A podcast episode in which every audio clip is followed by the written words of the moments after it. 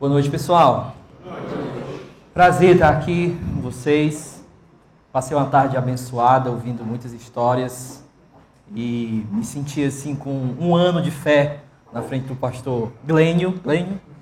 E quero chegar assim com meus metade da minha carreira de fé como pastor, fiel a Deus. Então vamos lá. Pessoal, hoje eu gostaria de ler com vocês o capítulo 5, verso 1 ao verso 12 de Romanos, ao verso 11. Nós vamos ler, depois eu vou fazer uma oração e a gente começa a exposição. Romanos capítulo 5, verso 1 diz assim: Tendo sido, pois, justificado pela fé, temos paz com Deus, por nosso Senhor Jesus Cristo, por meio de quem obtivemos acesso pela fé a esta graça, na qual agora estamos firmes e nos gloriamos na esperança da glória de Deus. E não só isso, mas também nos gloriamos nas tribulações, porque sabemos que a tribulação produz perseverança a perseverança, um caráter aprovado, e o caráter aprovado, a esperança. E a esperança não nos decepciona, porque Deus derramou seu amor em nossos corações por meio do Espírito Santo que ele nos concedeu. De fato, no devido tempo, quando ainda éramos fracos, Cristo morreu pelos ímpios. Dificilmente haverá alguém que morra por um justo, embora pelo homem bom, ah, talvez alguém tenha coragem de morrer, mas Deus demonstra o seu amor por nós Cristo morreu em nosso favor quando ainda éramos pecadores. Como agora fomos justificados por seu sangue, muito mais ainda por meio dele seremos salvos da ira de Deus. Se quando éramos inimigos de Deus somos reconciliados com ele mediante a morte do seu filho, quanto mais agora, tendo sido reconciliados, seremos salvos por sua vida. Não apenas isso, mas também nos gloriamos em Deus, por meio de nosso Senhor Jesus Cristo, mediante quem recebemos agora a reconciliação. Vamos orar.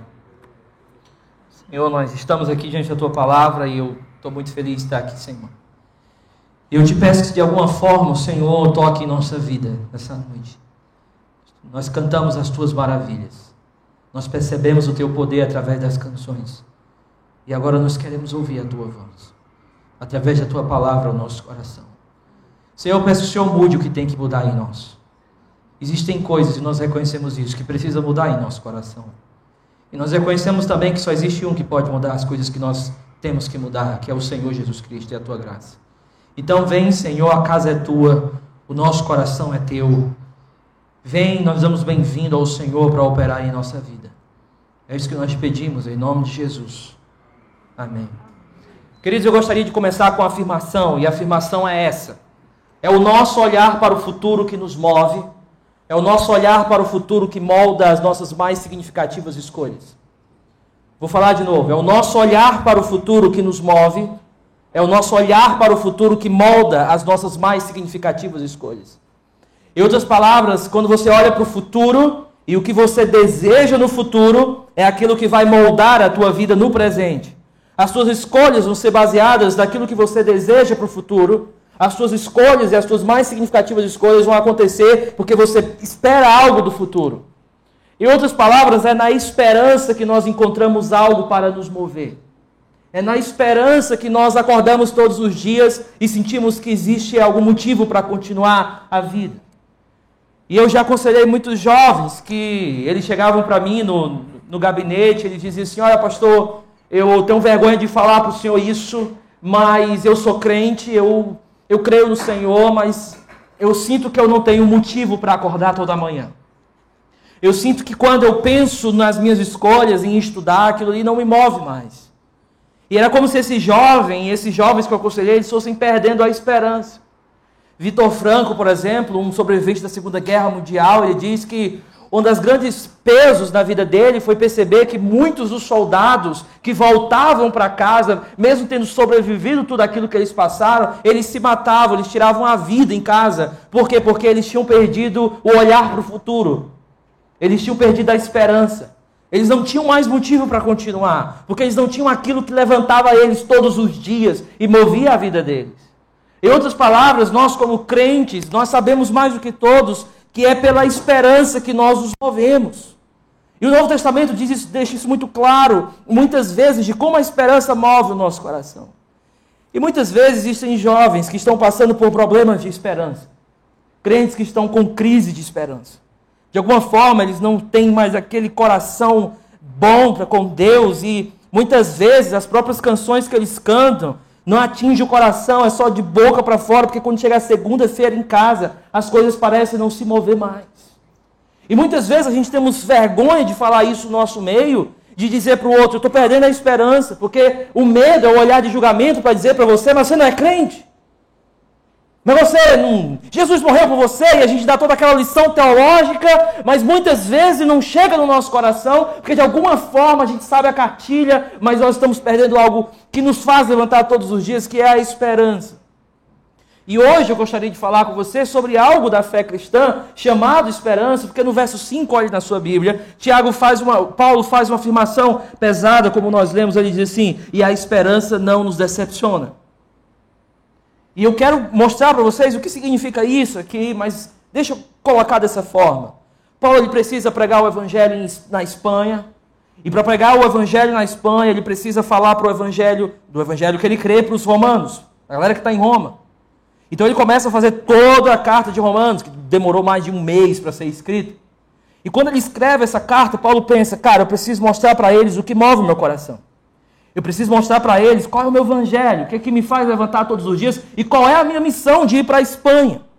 E aí vem no capítulo 1, você deve conhecer, ele vai falando da ira de Deus, ele vai falando de tudo, e ele chega no capítulo 5, e o capítulo 5 é como se fosse o Monte Everest do Novo Testamento, porque é o clímax da carta aos Romanos.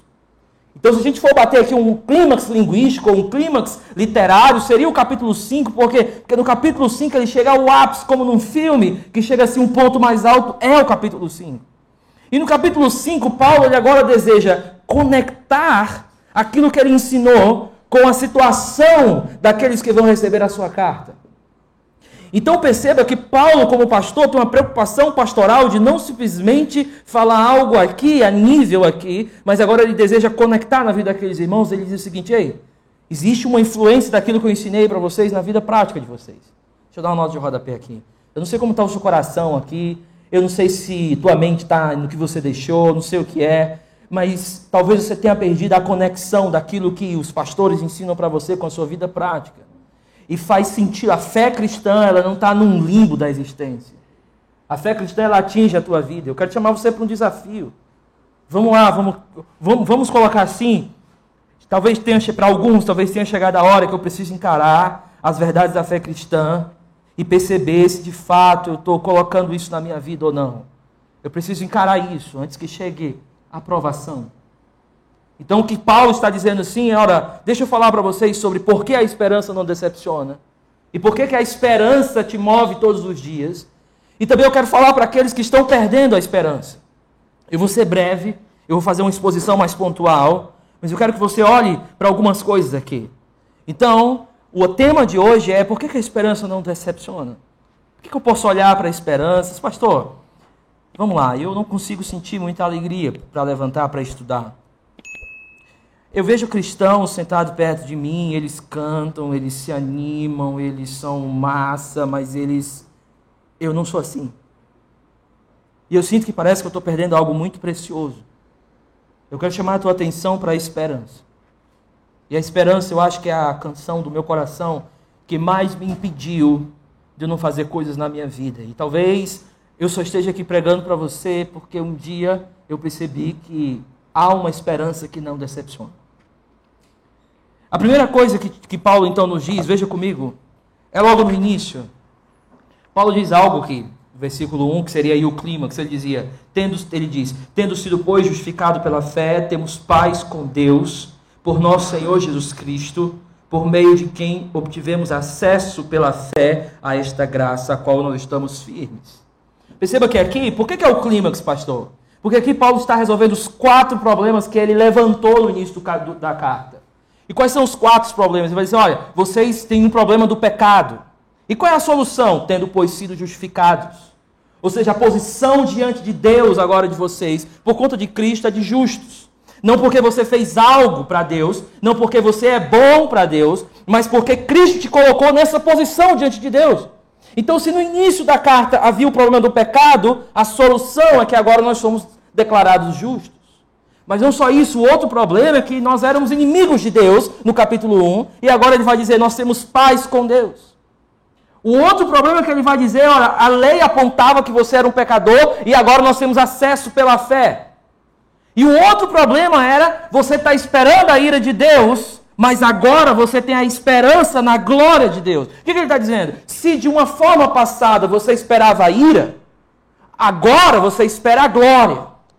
Se você esperava ser destruído, agora você espera ver ele. Então aqui o que, que Paulo está dizendo é: a vida de vocês não é um círculo. A vida de vocês está dentro de uma grande narrativa da graça. O que significa que uma das primeiras coisas que você precisa para restaurar a tua esperança é saber que você não está num ciclo infinito de tédio. É saber que a tua vida tem a ver com a grande narrativa de Deus. Existe um, um filósofo, não sei falar o nome dele direito, mas ele diz: quando uma pessoa não vê a sua vida dentro de uma narrativa, a vida dela é desesperadora. E a Bíblia é a grande narrativa. A minha história não é um círculo. Eu estou dentro dessa história de graça e de alguma forma o meu passado está resolvido em Cristo, o meu presente está resolvido em Cristo e o meu futuro está resolvido em Cristo e eu ando em linha reta porque um dia isso aqui não vai estar mais dessa forma. Nós estaremos com Deus, entende? Então deixa eu dizer uma coisa para você. Talvez um dos desesperos da sua vida é que você acha que a tua vida ela é só acordar e ir para o colégio, acordar e estudar, acordar e trabalhar. Mas não é assim que funciona a vida em Deus. A vida em Deus é uma narrativa. Você está caminhando para encontrar o teu lar. Porque aqui tudo é ponte. A cidade está logo ali. É por isso que Paulo está. A primeira coisa que ele quer dizer é o seguinte, gente. A vida de vocês está dentro de uma grande narrativa resolvida por conta da graça de Deus. Mas ele não diz só isso, ele diz: esse entendimento de que minha vida está numa grande narrativa me posiciona diferente na vida. Veja comigo aí o que ele diz. Ele diz, ele diz assim no verso 2, ó. Agora estamos firmes e nos gloriamos. Bem, a palavra gloriar aqui, algumas traduções têm se alegrar, mas eu, eu gosto da palavra gloriar. A ideia dele aqui é: se eu entendo a minha vida dentro de uma grande narrativa, isso afeta o meu presente. Isso me deixa firme, isso me faz gloriar. E o que é gloriar, pastor? Qual é essa sensação de estar dentro do evangelho? O que é o gloriar? Alguém vai dizer, mas pastor, se gloriar não é errado. Mas aqui a glória não é somente o cara ficar orgulhoso. A glória é aquela sensação, pelo menos no mundo antigo, de que a tua vida vale a pena por alguma coisa, por conta de alguma coisa. A ideia é, eu, não é só uma alegria, como algumas traduções, aqui em James, 1611, ou então a Ferreira de Almeida, 1614, ou então a NVI 2011 ou 2001. Elas colocam sempre alegria, alegria, mas a ideia é mais forte que isso. A ideia é assim: quando eu entendo quem eu sou em Deus, isso me dá um certo vigor para poder olhar a vida de uma forma diferente. O que é que te faz gloriar? Algumas pessoas assim, bem, a minha glória é porque eu tenho um PS5. Ou que claramente se queima bem, bem rápido. Né? Não, a minha glória é porque eu faço coleções de cartão de orelhão. Existe isso ainda? Misericórdia, né? Foi mal aí, a geração Z, não sei, não sei que geração. São um desastre. Mas a ideia é, ah, eu sou, eu me glorio porque eu tenho um iPhone. É, o cara que tem um iPhone ainda assim, né? E a ideia de Paulo é, o que é que me gloria? O que é que me faz olhar para a vida, não de assim, mas assim? Ele vai falar duas coisas. Veja no texto que ele fala, existem duas coisas que me faz gloriar. Ele diz o seguinte, ó: E nos gloriamos aonde? Na esperança da glória de Deus. E no verso 3 ele disse: Não só isso, mas também nos gloriamos nas tribulações. O que ele está dizendo? Ele está dizendo assim: Quando eu sei que a minha vida não é um círculo infinito de cansaço, mas eu estou dentro, dentro de uma grande história, dentro de uma Nárnia da graça. Quando eu estou nessa história, eu percebo o quê? Que eu posso me gloriar de que um dia eu verei o Senhor. Olha o que move Paulo. Paulo está dizendo assim: ó, eu sei, e o que me move é que um dia eu verei o Senhor. É aquilo que significa esperança da glória. A ideia então é: o que é que me faz levantar? O que é que me faz entregar a minha vida por algo maior? O que é que me faz não desperdiçar a minha vida com besteira? O que é que me faz entender que eu estou aqui não para mim mesmo no mundo claustrofóbico do meu eu que só pensa em mim, mas para fazer algo para Deus e por Deus? O que é que me move? Paulo vai dizer: ver a Deus. Um dia ver o Senhor. Não é de alguma forma o que me move, não é agradar somente os meus pais, não é agradar um cônjuge, não é agradar alguma, alguém que você deseja chamar atenção e quando você não tem a atenção dele, você fica triste porque você queria chamar atenção e a sua vida toda em direção a essa pessoa. Não é isso. O que move o coração de Paulo é dizer o seguinte, cara, um dia eu vou ver o Senhor. Um dia eu vou presenciar a glória de Deus. Um dia eu vou acordar e as coisas vão estar diferentes. Um dia eu vou ouvir a voz do meu pai, ele mesmo enxugando dos meus olhos todas as lágrimas. O que Paulo está dizendo é que, quando eu entendo que minha vida é uma vida narrativa da graça, isso me funciona, me gloria, para que um dia eu queira ver ao Senhor, mas não só isso. O segundo motivo que ele diz é o, ainda no verso 3, ele diz assim: não só isso, mas também nos gloriamos aonde? nas tribulações. Por quê? Agora entenda, atenção. A ideia de Paulo é: eu não estou só esperando algo acontecer. Quando eu espero algo acontecer, eu também vejo o meu presente diferente. Eu também vejo as minhas provações as minhas tribulações diferentes. Existe uma maneira diferente de olhar para a minha dor. Existe uma maneira diferente de olhar para as minhas perdas. Existe uma maneira diferente de olhar para aquilo que me, me faz fracassar, me faz desistir. E por que que o cristão tem um olhar diferente? Por que que nas tuas perdas você fica tão desesperado, mas quando a gente olha para o cristão, a gente diz assim, olha diferente para a tua dor. Por que, que a gente diz isso a ele? Porque a aprovação, o que é que Paulo diz? O que, é que a aprovação produz? Quando Deus nos prova, Deus não quer nos tirar do caminho. Quando Deus nos prova, é o meio de Deus nos fazer permanecer no caminho. E quando o mundo acha que perda é não ter, para o cristão, perder é ter. O cristão, Deus então não prova o cristão porque ele deseja tirar algo que o cristão tanto amava e agora Deus quer que ele saia do caminho. O sofrimento, quando você pensa que um dia você vai ver a Deus, não é para destruir os teus sonhos. Deus não está assim como um mestre que está de trás assim, eu vou acabar com os sonhos dele, para ele ficar triste, sair da fé. Não é isso. O que Paulo está dizendo é que as tribulações produzem algo. E o que, é que a tribulação produz? A permanência na fé. Ela produz aquilo que me impulsiona. Pastor, eu estou passando por problemas que às vezes eu penso que ninguém entende. Aí eu digo para você, Deus não quer te tirar do caminho. Deus está te colocando nisso para te impulsionar para o caminho. Sabe por quê? Eu vou dizer, eu, eu não estou pregando do jeito que eu prego aqui, mas deixa eu dar outro nó de rodapé. Na minha vida, eu vi muitas coisas saírem assim. Eu vi muita, Deus levar muitas coisas preciosas minhas. Estava contando ah, para Isabela e tal, que um dia Deus levou um filho meu. E quando eu olhei para aquilo, e aquilo que tudo que tinha acontecido, eu pensei, cara, Deus é mau. Deus está querendo tirar coisas minhas. Deus está querendo meio que diminuir alguma coisa dos meus planos.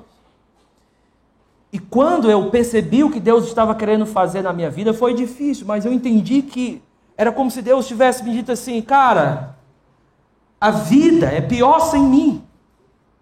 Mas comigo um dia você vai me ver. E um dia você vai abraçar o filho que eu levei. Então, quando eu olho para o sofrimento agora, eu não olho como o mundo olha, desesperado. Deus pode destruir os meus planos, porque a minha vida e a minha esperança não está nos meus planos do agora, está em vê-lo. Então, deixa eu te dizer: Deus destrói planos, Deus destrói sonhos. Porque o objetivo dele não é o teu conforto para o agora. O objetivo dele é a tua santificação para a eternidade. Então Paulo está dizendo que quando você percebe O que. Só um minutinho. É aqui?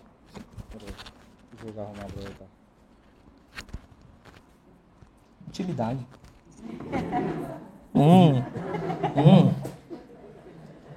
Deus então está olhando para nós, e a ideia de Paulo é: por que, que eu posso olhar para a minha aprovação diferente? Porque eu sei que o que me espera no futuro não é um simples nada, é a esperança da glória. E o que, que a perseverança produz? O que é que o texto diz? Caráter é aprovado. E aí você diz assim: beleza, eu vou sofrer só para ter o meu caráter aprovado? Mas a ideia aqui não é só o cara ser moralmente bom. A ideia aqui do texto é que quando a aprovação vem, que ela vem para me impulsionar no caminho, Deus não está fazendo um teste do Enem com você. A ideia de provação aqui, caráter provado, não é uma ideia de teste. Na verdade, a ideia aqui é de fogo que tira as impurezas. Então a ideia é que a aprovação ela vem não simplesmente para tirar algo de mim, mas para produzir algo em mim. E como é que ela produz algo em mim? Ela produz tirando as impurezas de mim. Me fazendo agora tirar de mim aquilo que me impede de viver para algo maior do que eu mesmo. Então a ideia de Paulo é: eu agora ando de uma forma a me gloriar, num dia eu vou ver a Deus mas não só isso, os sofrimentos que eu tenho hoje, eles não são um impedimento para ouvir a Deus, mas são impulsionadores para que um dia eu veja a Deus. E de tal forma que enquanto Deus, ele refina o meu caráter, de tal forma, quando Deus refina a minha vida, eu vou ter o quê? O que é que o caráter produz? Produz esperança. Deus então está produzindo em mim o que eu não posso produzir por mim mesmo que é a esperança. Por que, que Deus me prova? Eu não sei. Talvez você diga assim, pastor, mas eu sou muito novo para sofrer. Talvez eu sou muito novo para ser provado. Provação não é uma questão de si, mas de quando. E um dia vai chegar na tua porta. E quando chegar, você tem que entender que Deus está te impulsionando para Ele mesmo. Deus está te impulsionando para a esperança da glória. Quando você perde o futuro, você se perde no presente. Muitos jovens estão perdidos nos seus sonhos no presente, porque não sabem para onde estão indo. Então eles não conseguem pensar no presente deles e está tudo confuso na mente deles, porque eles não têm nada que impulsione eles, maior do que um simples instante. Então o que Paulo está dizendo é que a minha vida ela é mudada porque na grande narrativa da graça eu espero a glória e eu vejo diferente o sofrimento. Deixa eu tirar algumas aplicações para você. Minha primeira aplicação é a seguinte: nós devemos constantemente pregar essa esperança para nós mesmos. Amanhã nós vamos falar do Salmo 42, e o salmista diz assim: Porque está abatido a minha alma, porque te perturbas dentro de mim. Crê em Deus, porque eu ainda o louvarei. Você, aprenda isso. Você é o pregador que mais te influencia. Porque a boca que está mais próxima dos teus ouvidos é a tua. E o ponto não é se você prega para você mesmo ou não. O ponto é o que você está pregando para você. Porque você está constantemente pregando algum tipo de esperança para você. Você está constantemente falando algo que te move, ou te dando algo para você se mover. Então nunca esqueça isso. Você precisa olhar para a fé e pregar o evangelho todos os dias para você. Porque o evangelho não é só para descrente. Talvez tenha uma galera descrente aqui, eu não sei. Mas o evangelho não é só para você, o evangelho é para crente. É para todos os dias você pregar para você mesmo a esperança que te move. E no dia que teu coração não estiver bem, você prega a esperança mais uma vez para você. Como salmista, uma luta de si contra si mesmo, dizendo assim: onde está a minha esperança hoje? Onde está a âncora da minha alma? Onde é que eu posso repousar a minha esperança? Onde? Então prega o evangelho para você mesmo.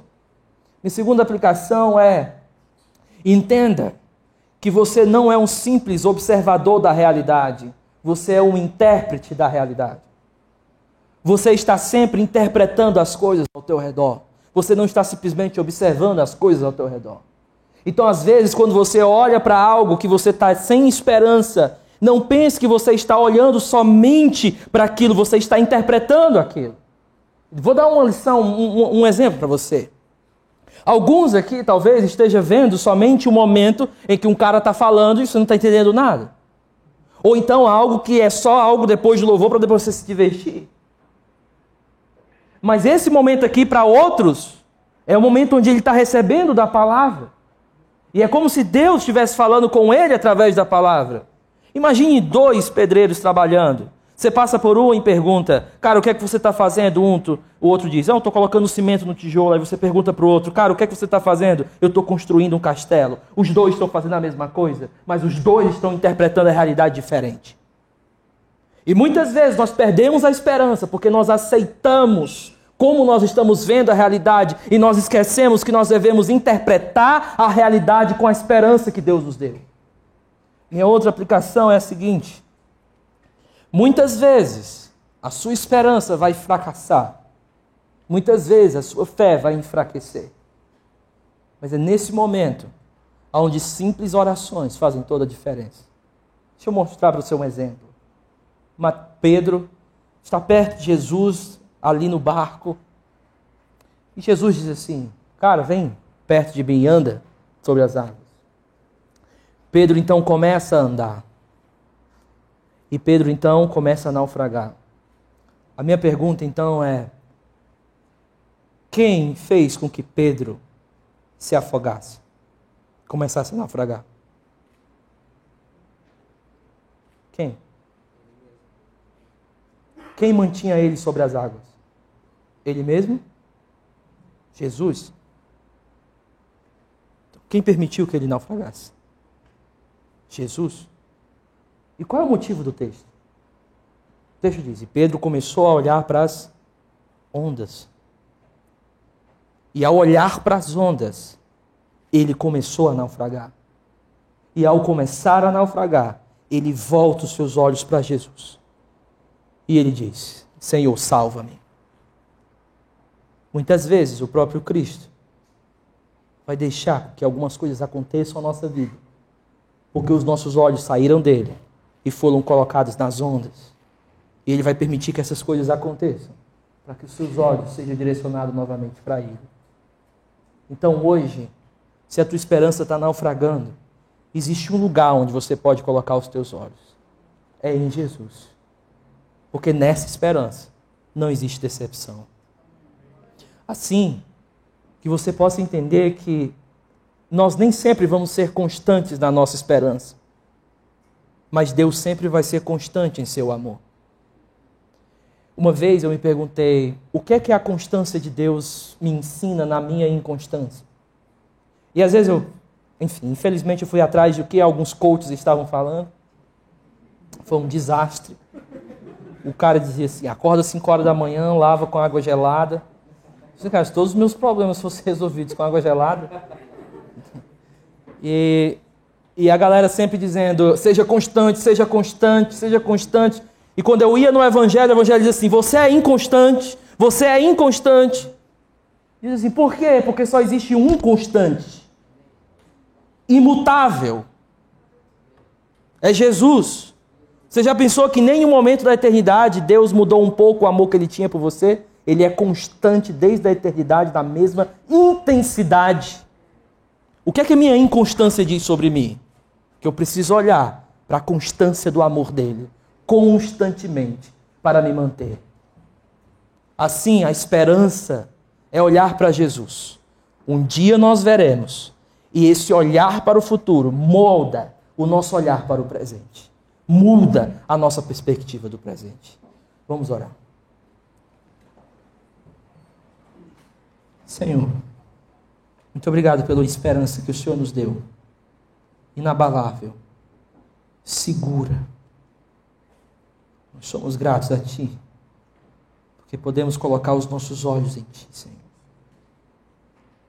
E muitas vezes as ondas vão tirar o nosso olhar de Ti.